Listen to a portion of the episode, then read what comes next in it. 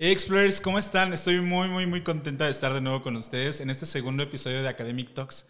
Hoy estamos con Josué Romero Valderas. Él me acompaña el día de hoy. ¿Cómo estás, Josué? Muy bien, encantado de estar aquí acompañándolos y precisamente el tener esta oportunidad de compartir este espacio con ustedes, ¿no? Yo fascinado. Lo poco que he tenido la oportunidad de conversar con él fuera de cámaras, de verdad estoy como súper emocionado de todo lo que vamos a platicar, porque compagina muchas, muchas pasiones con la enseñanza y él tiene una gran visión de, de lo que es educar, de lo que es mediar y de lo que es estar con estudiantes. Él tiene una trayectoria ya aproximada de 18 años, ¿no es así? Pues sí, más o menos ya, ya, llevamos, llevamos ahí bastantes años. Eh, desde prácticamente el egreso, 2008, estamos ya en esa parte de la educación.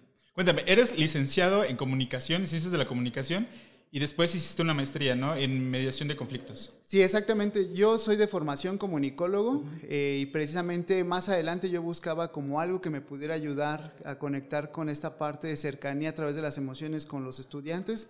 Entonces, pues encontré una maestría ideal que fue precisamente la, la, maestría en medios de solución de conflictos. Yo cuando supe esto, eh, yo conocía solamente este, esta como rama de solución de conflictos por el tema de... Eh, el derecho. Del derecho, justo. Y cuando lo leí eh, fue como de... ¿Cómo, se relaciona? Ajá, ¿cómo ocurre esto? Pero cuéntame. Pues al final creo que, bueno, se podría verlo desde dos puntos, ¿no? el, el yo buscaba también en su momento una, una maestría enfocada en cultura para la paz.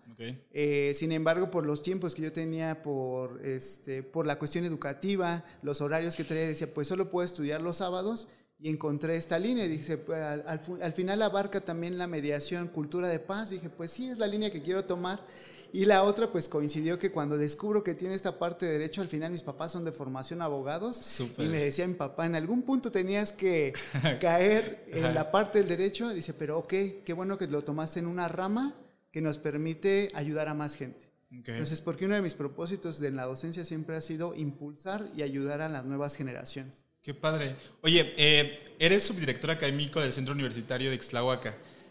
¿Cómo te involucraste en temas de educación? Eh, llevas 18, 15 años más o menos en el tema de docencia y has crecido bastante, pero ¿cuál fue tu primer acercamiento? ¿Desde un inicio llegaste a, escuelas en, el eh, nivel privado o cómo empezó esto? Sí, de hecho, en el 2008 yo me postulé para una sustitución, una suplencia a nivel preparatoria en una escuela privada de Metepec. Entonces, eh, inicialmente me dijeron, pues hay que suplir a alguien de filosofía. Dije, pues mi idea es estar en la educación, pues en el tema que yo me ponga, me pongo a estudiar, sí me gusta la parte de las ciencias sociales y la filosofía, entonces sin, problema. Cuando yo postulo me dicen, es que no nos conviene que sea solamente alguien que sustituye y que después te dejemos ir. Claro. Mejor danos oportunidad y regresas más adelante, pero yo ya te contrato para dar otras clases más enfocadas a tu perfil.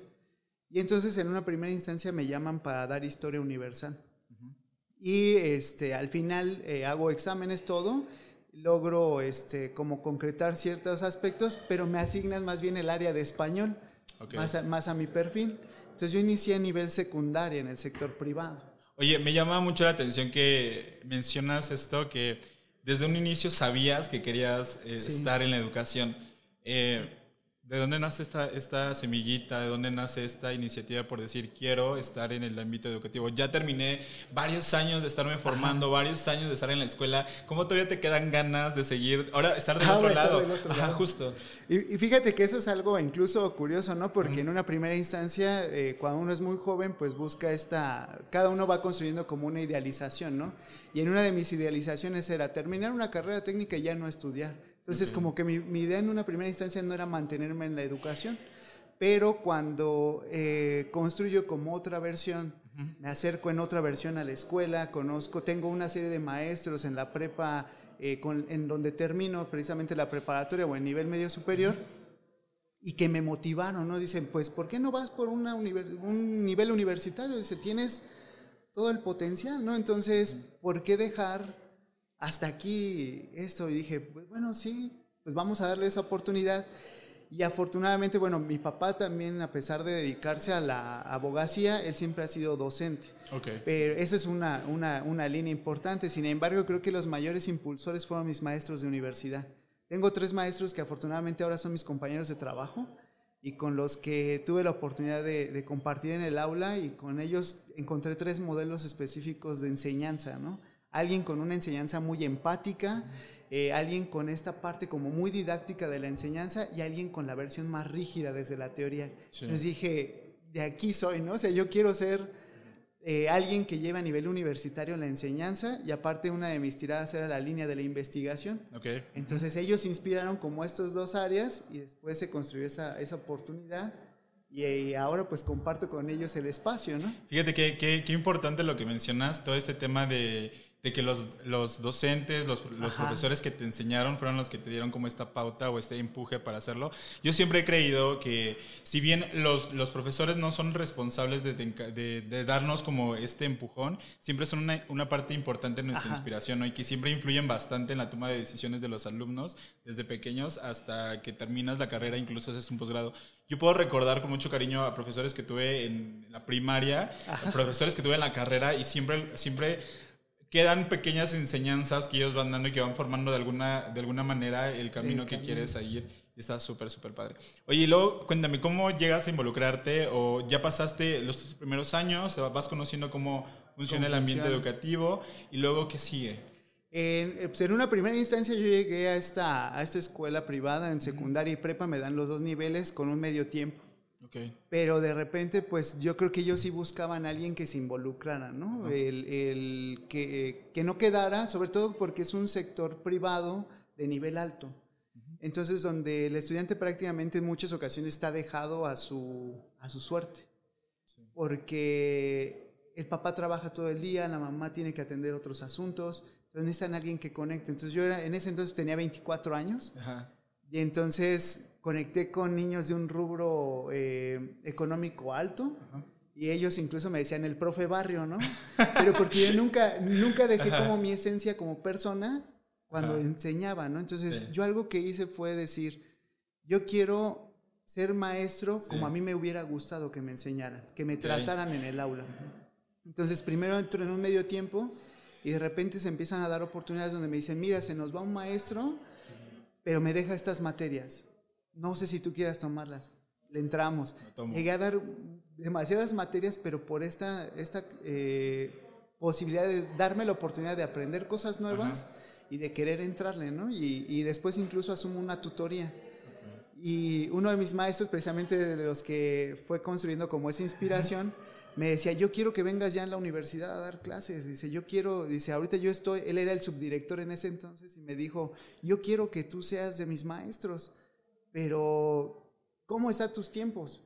Le decía, pues es que mira, es imposible para mí porque yo estoy de 7 a 3 de la tarde y no me conviene ir por una hora hasta, hasta Ixtlahuaca porque yo estaba en Metepec. Ok. ¿Cuándo te hacías? ¿Unas dos horas? Me hacía, pues, tomado de ahí, pues, hora, hora y media. Y dependiendo los días por el mercado, los tramos de carretera, todo esto. Y entonces le decía, no, para mí es imposible ir solo por una hora hasta allá.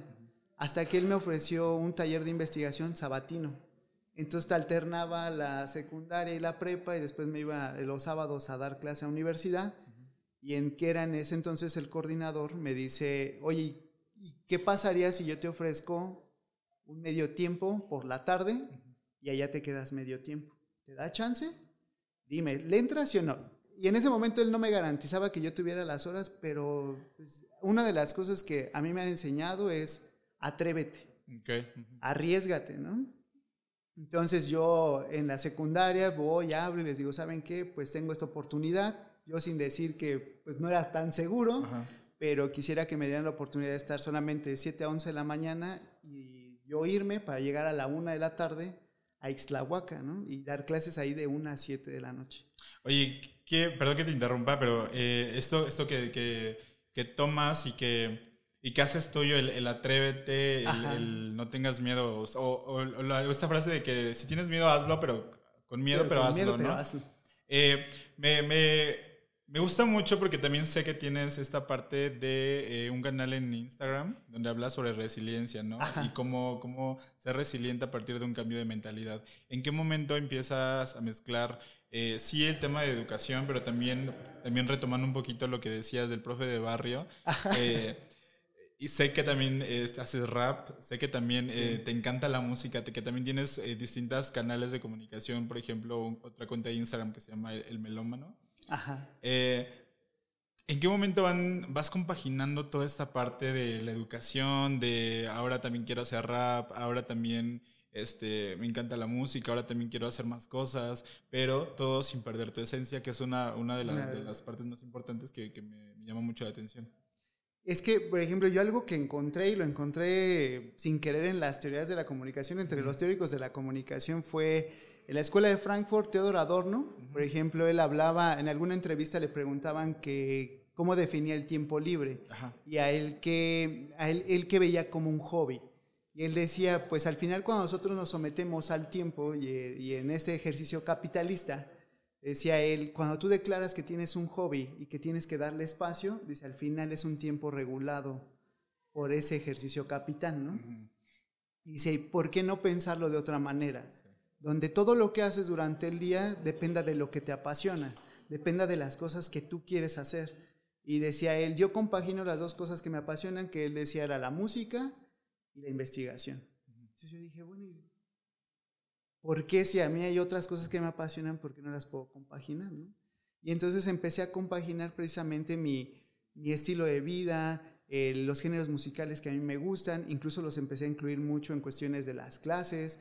al final mi vida se compone de mis pasiones y una de mis pasiones es la docencia, otra la música, otra el deporte.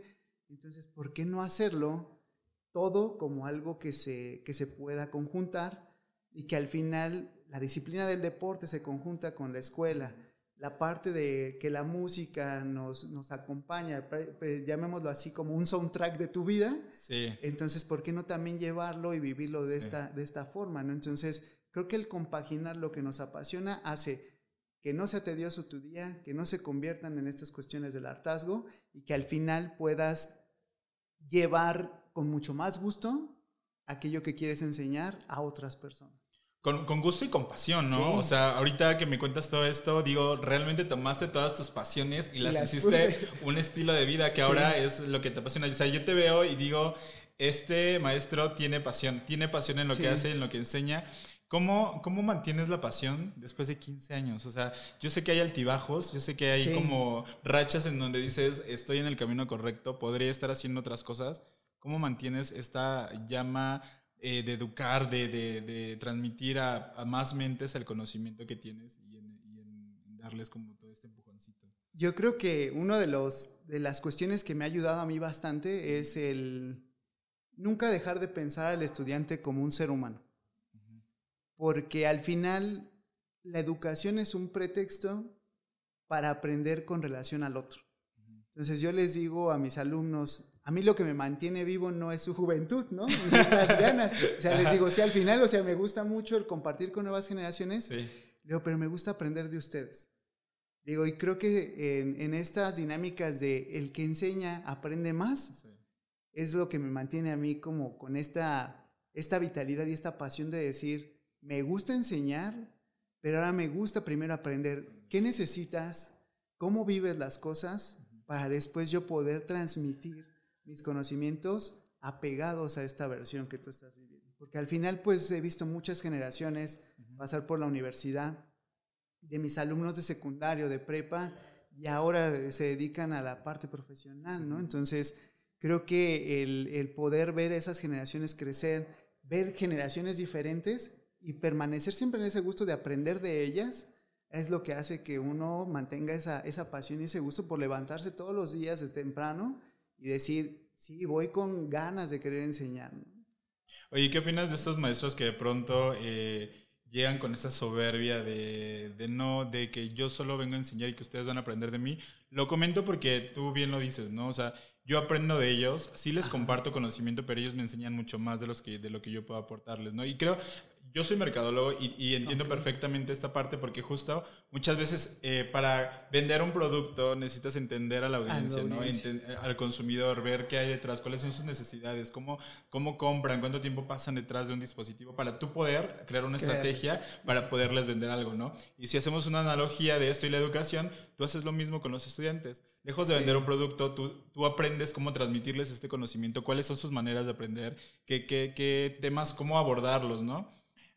Y me encanta porque siento que eres muy humano y que no dejas de ver a los, a los alumnos como, como, personas al final, ¿no? Pero siempre hay este tema de estos eh, profesores o docentes que llegan en plan soberbia, en plan, este, aquí ustedes vienen a aprender de mí y yo tengo toda la experiencia del mundo, e incluso como de que no me digas, eh, profesor, a mí dime doctor, ¿no? Ajá, dime por mi, por mi, este, yo les llamo por mi título de nobleza, ¿no? Sí, justo, o sea que Creo que, creo que la rigidez en muchas ocasiones, eh, o sea, más allá como de construir un, una línea donde tú construyes un quehacer empático con el estudiante, haces todo lo contrario, ¿no?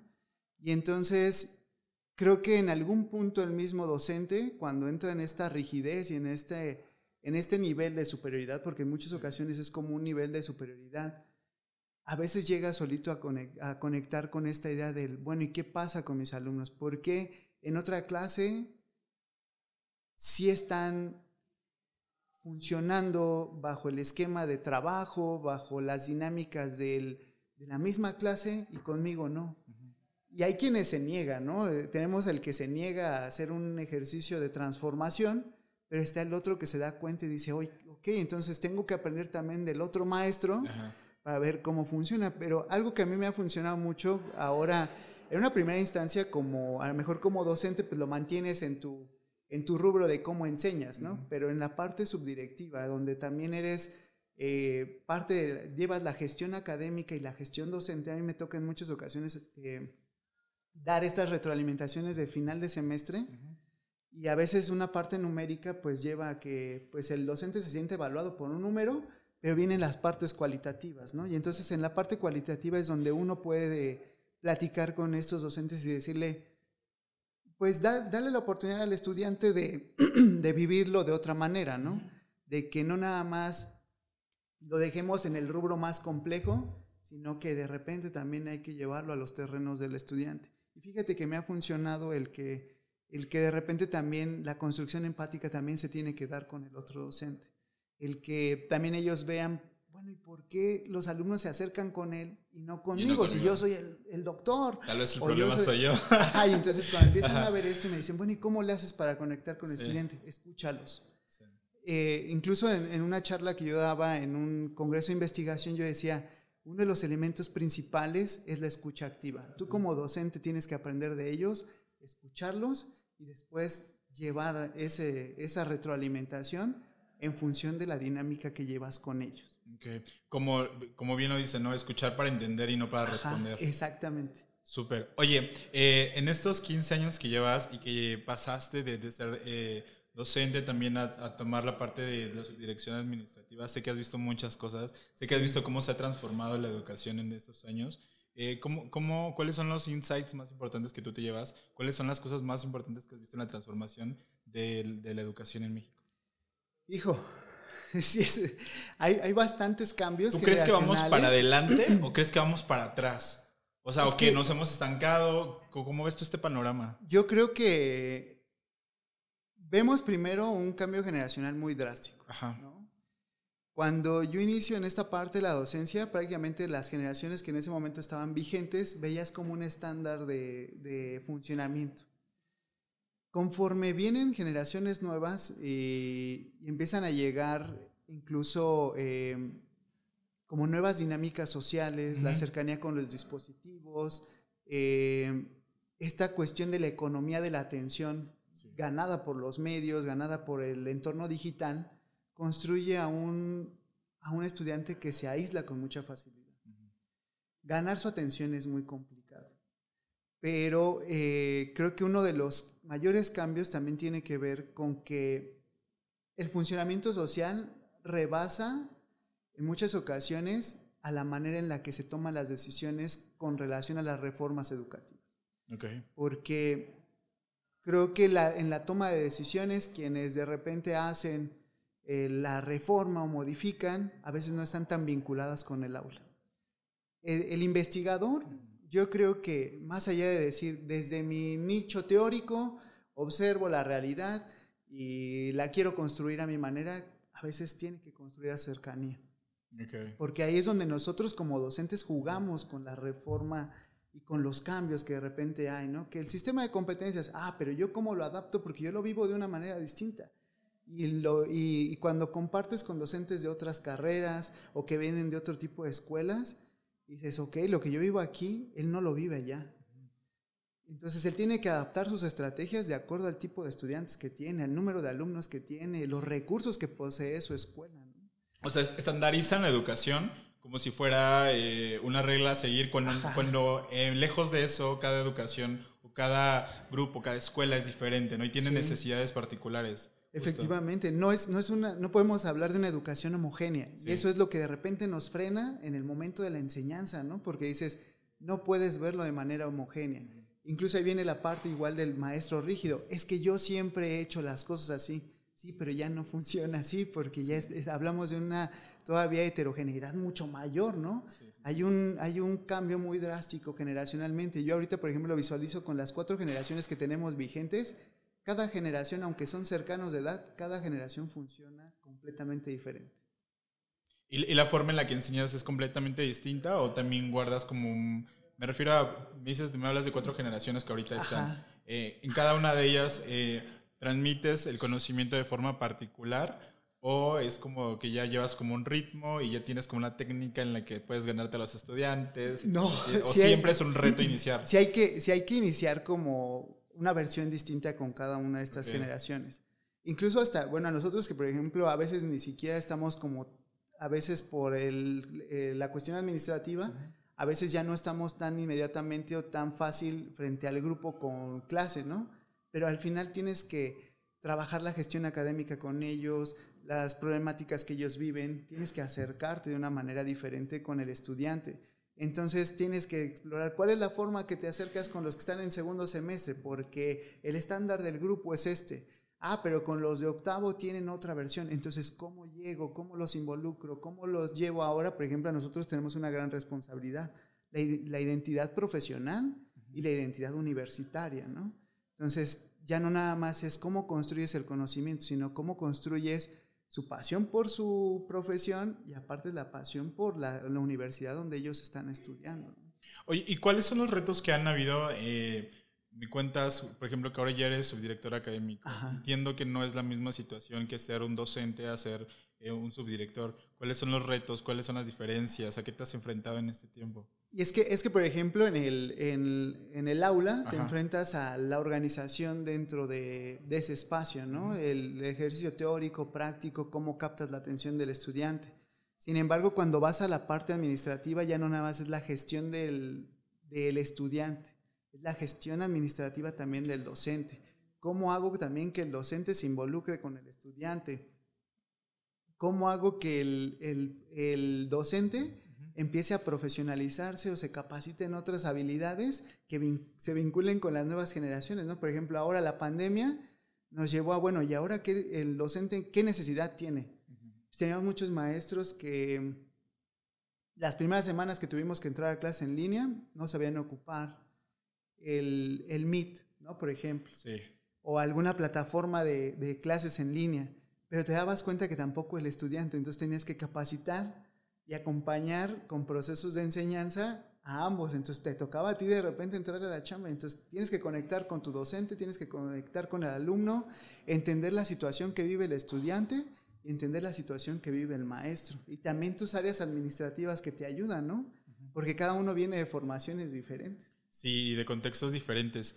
Oye, eh, justo tocabas este tema de, de, lo que pasó en pandemia y la digitalización y las tecnologías que muchas personas no estaban preparadas para este momento. Que si bien ya se venía, se veía venir en el panorama, ¿no? Sí. Eh, claro, este tema, por ejemplo, de, de las escuelas a, a distancia, las escuelas en línea, hay un buen, buen de cursos que están como ahorita ganando mucho terreno de que aprende tal cosa en tres semanas, ¿no? Ajá. Pero eh, no se veía tan próximo y siento que la pandemia vino y aceleró todo esto, de te adaptas y es lo que hay y tienes que aprender. ¿Cómo los, eh, los profesores fueron receptivos a esto? ¿Les costó trabajo? ¿Se adaptaron fácil? ¿Ahora ya lo ven como algo normal? ¿O ya, o ya pasó la pandemia y ya yo, mira, yo dejo la tecnología? Fíjate que ahí nos ocurrió algo, algo interesante, ¿no? de quienes creíamos que pudiera haberse generado resistencia, que eran como eh, a lo mejor los docentes de generaciones más, eh, más grandes, fueron los primeros que buscaron la forma de conectarse, de ayudar al alumno, de aprender sobre las plataformas. Y de repente a veces el maestro más joven se resistía, decía, no, yo voy a esperar a que pase la pandemia y porque pues de repente no se me da mucho esto de la tecnología. Y de repente tenías como dos líneas del docente, ¿no? El docente que se involucraba y decía, ok, desde mi casa yo cubro mis horas a la hora que me toca y lo llevo, ¿no? Y el que decía, yo tengo otras cosas que hacer.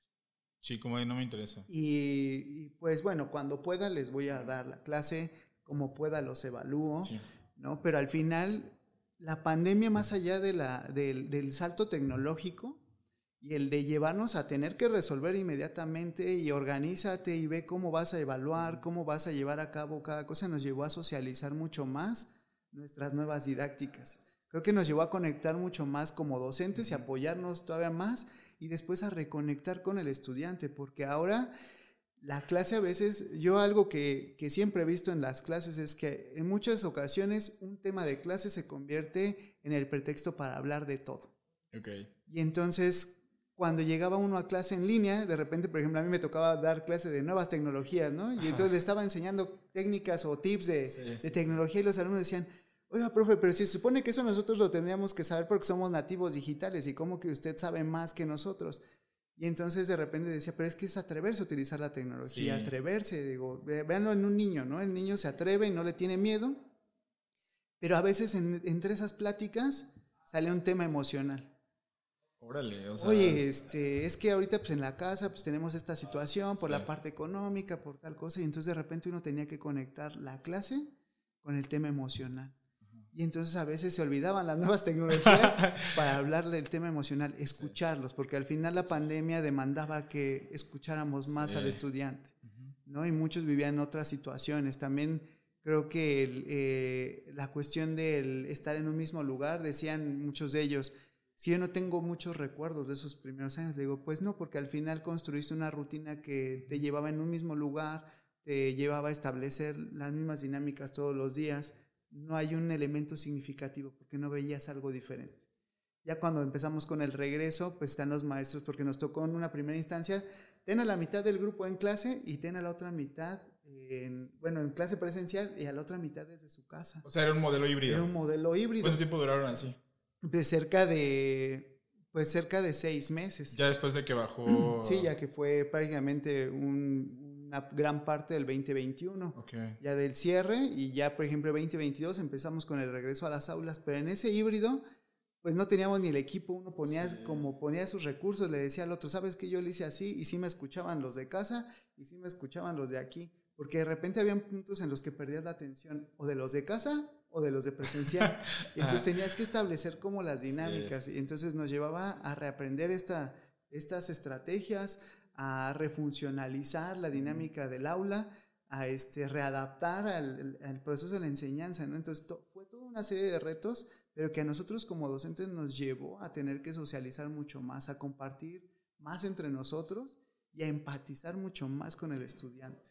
Oye, Josué, eh, en todo este tema de, de, los avances y del salto tecnológico en cuanto a educación, eh, me queda claro que si, si, bien son como un aporte significativo para, para estos temas de, de poder colaborar, por ejemplo, en, temas como plataformas de, colaboración como Meets para eh, las reuniones virtuales, ¿no? O temas como softwares de control escolar como los Academy, que te ayuda como a a llevar la gestión escolar súper fácil, subir calificaciones. Y no es que esté haciendo un comercial, pero son cosas que van ayudando y que literalmente Estoy seguro que cuando tú empezaste todavía no existían este tipo de plataformas que te permitían hacer los exámenes en línea, eh, subir calificaciones, pero darles la factura de, las cuotas escolares, pero llevar un monitoreo de las asistencias. Y está toda esta parte que es súper bondadoso, ¿no? Que te permite hacer esto más dinámico, más llevadero, más interactivo y dinámico con los alumnos. Y al final, como, como bien lo decías hace ratito, ¿no? Son nativos digitales las nuevas generaciones y hay que estar eh, en el mismo ecosistema en el que ellos se desenvuelven.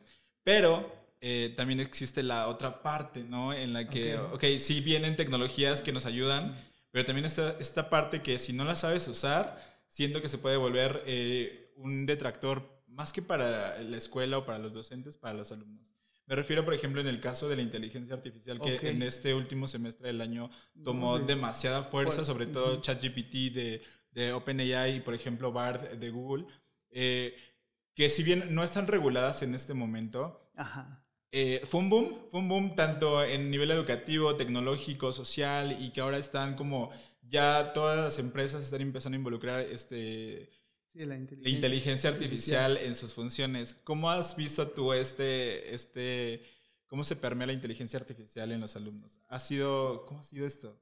Pues yo creo que como es de, de, o sea, para ellos es algo, un tema como muy reciente. Ajá a lo mejor la, la, ventaja de repente nosotros en la docencia y sobre todo al pertenecer a un organismo de, de, la comunicación a nivel nacional, ya ha habido como ciertas menciones, entonces ya como que algunos de nosotros ya preveíamos como el momento en el que iba a ocurrir. ¿Se estaban preparando? Eh, bueno, en, lo personal, este, yo sí ya estaba como viendo esta Dijiste, se viene, se viene por ahí. Sí, porque aparte una de las cosas que me gusta mucho es la tecnología. o sea, previo a estudiar comunicación, mi idea era estudiar una ingeniería en, sistemas, ¿no? Entonces, la parte de la computación me gusta mucho. Y entonces el tratar de entenderla y ver cómo se empezaba a desarrollar, ¿no?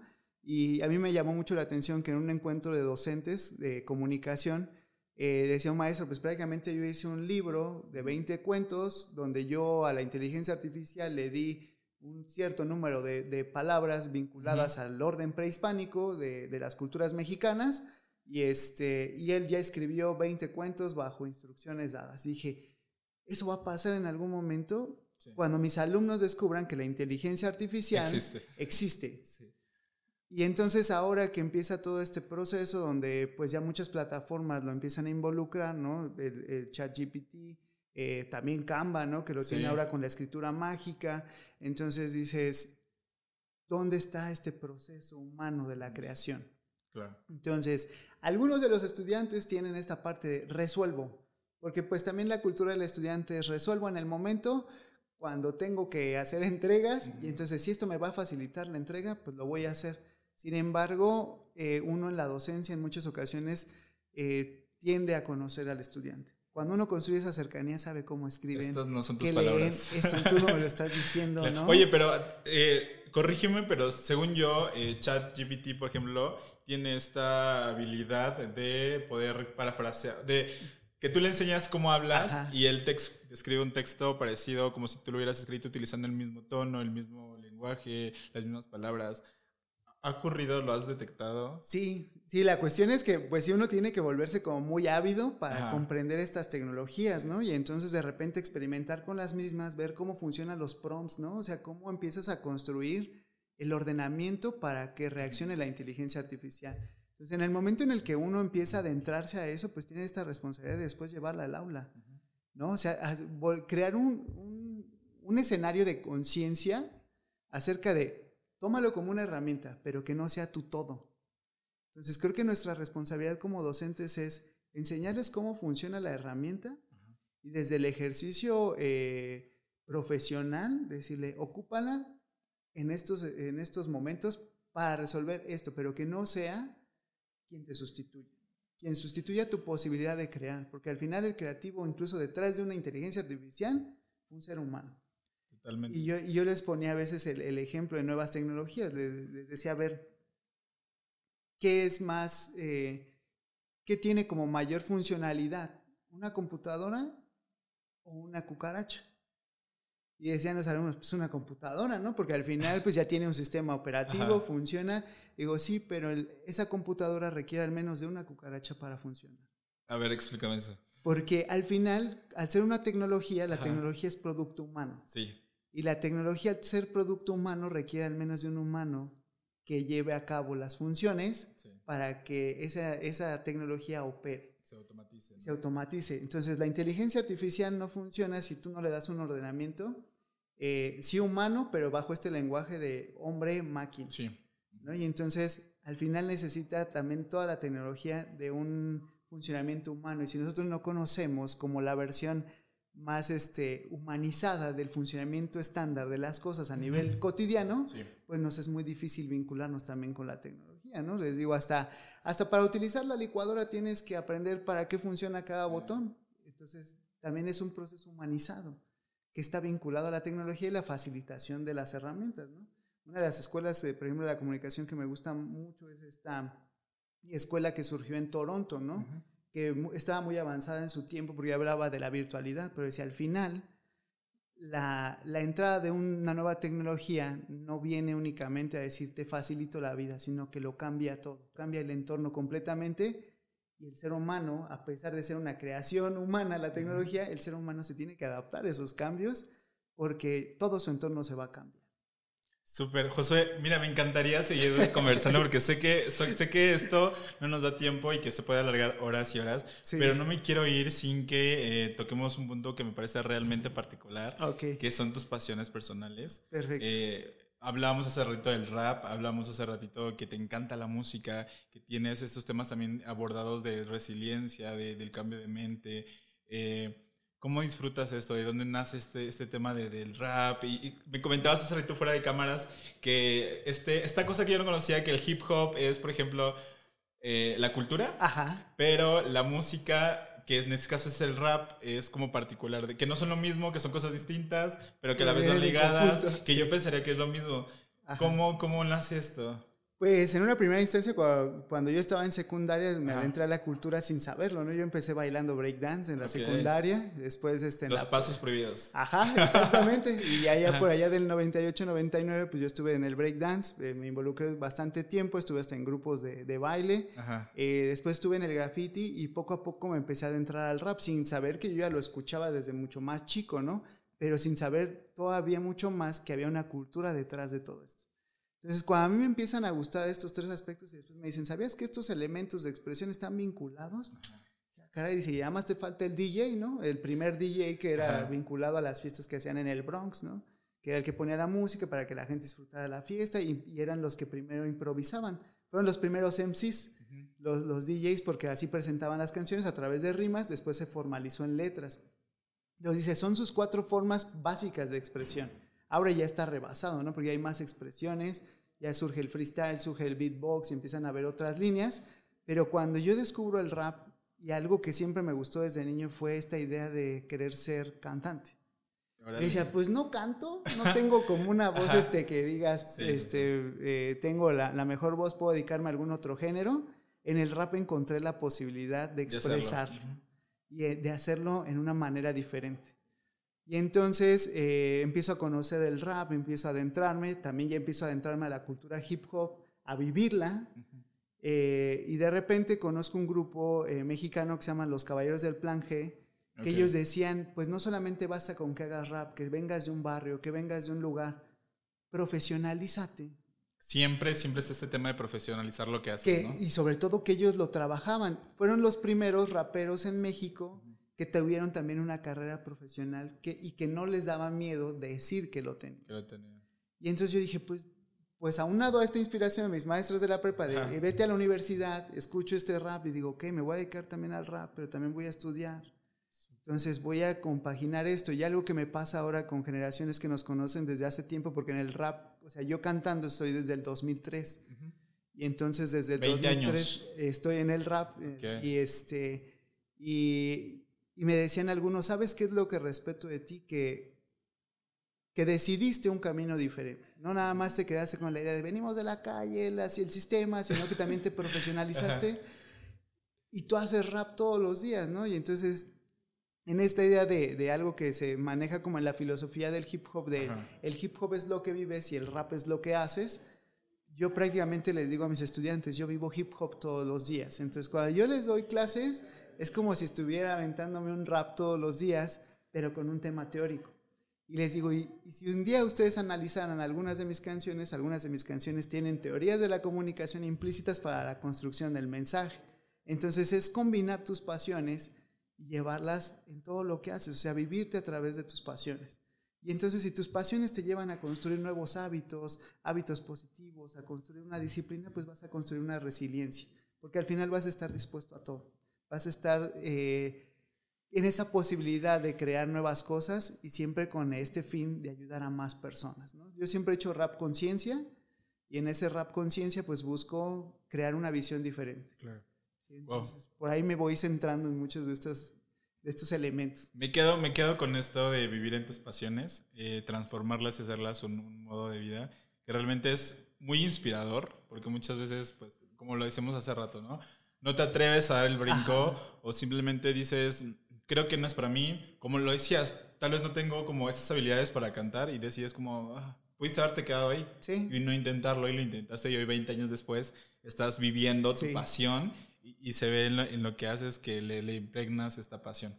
Oye, antes de, despedirnos y ya eh, cerrar el, capítulo de hoy, me gustaría hacerte, bueno, más que hacerte tres preguntas, me gustaría que me, dieras una recomendación eh, de un libro, un álbum musical que sientes que sí o sí todos deberíamos escuchar y también una serie.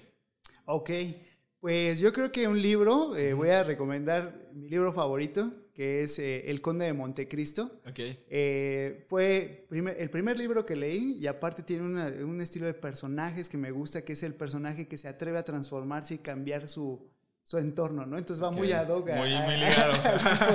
okay. y, igual, pues ahí, eh, de ese tipo de personajes, pues también está Siddhartha, también ese libro se los recomiendo, porque tiene como este mismo estilo, ¿no? La, la, construcción de la resiliencia, la lucha por, por, por, cambiar lo que en ese momento te toca vivir, ¿no? Tener esta posibilidad de transformarte. Okay. Entonces, eso serían a lo mejor en cuestiones literarias unas de mis recomendaciones.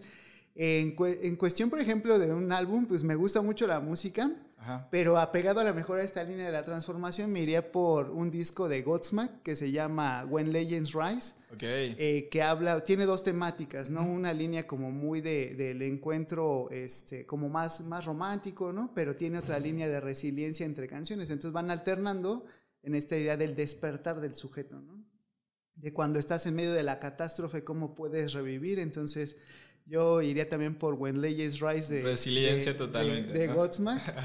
Y en cuestiones de series, mira, me gustan mucho las la ciencia ficción también es una de las cosas que me gusta bastante. Y entonces yo una serie que recomendaría sería Lost. Okay. Porque es una serie que tiene una juega con dos elementos que a mí me gustan mucho, las islas y los saltos en el tiempo. Okay. Y entonces, Dark? Eh, una, una, parte, pero también tiene esta, esta idea de los saltos eh, en el tiempo. Aparte tiene un principio, en el caso de Lost tiene un principio distinto a cómo pensamos el tiempo. Ok. ¿no? Pero entonces eso sería la, la, serie que les recomendaría porque también hay una serie de transformaciones interesantes entre los personajes cuando llegan a la isla y cuando en algún punto tal vez tienen que regresar. Fíjate que nunca, nunca la he visto, pero eh, siempre me ha llamado la atención. Pero eh, chance un, día de estos le doy la, oportunidad. José, muchas, muchas gracias por estar en, en este capítulo con nosotros. Ha sido súper, súper especial que nos hayas acompañado. No, al contrario. Eh, como te decía hace rato, sé que en, un, en, un, episodio es imposible abarcar todos los temas que me gustaría tocar. Espero que nos vuelvas a visitar más adelante para seguir hablando de, de, de, este tema de la educación que de verdad me la pasé muy, muy, muy a gusto. Espero que también hayas disfrutado esta no, Claro. No, de verdad, este, yo encantado. Eh, si me vuelven a invitar, y de verdad disfruté también mucho este espacio y les agradezco mucho la oportunidad de poder estar aquí y poder compartir un poco de lo que uno vive en su día a día como docente y que puedas combinar, que sepan que pueden combinar precisamente lo que les apasiona con lo que decides profesionalizarte. Buenísimo. Explorers, muchas gracias. Hemos llegado al final de este episodio. Sigamos juntos impulsando a los protagonistas de la educación. Agradecemos a Academic por el espacio y a Bit Technologies. Nos vemos en el siguiente episodio. Hasta la próxima. Academic, el software de gestión escolar número uno en México. Aprende más en academic.lab. Hasta la próxima.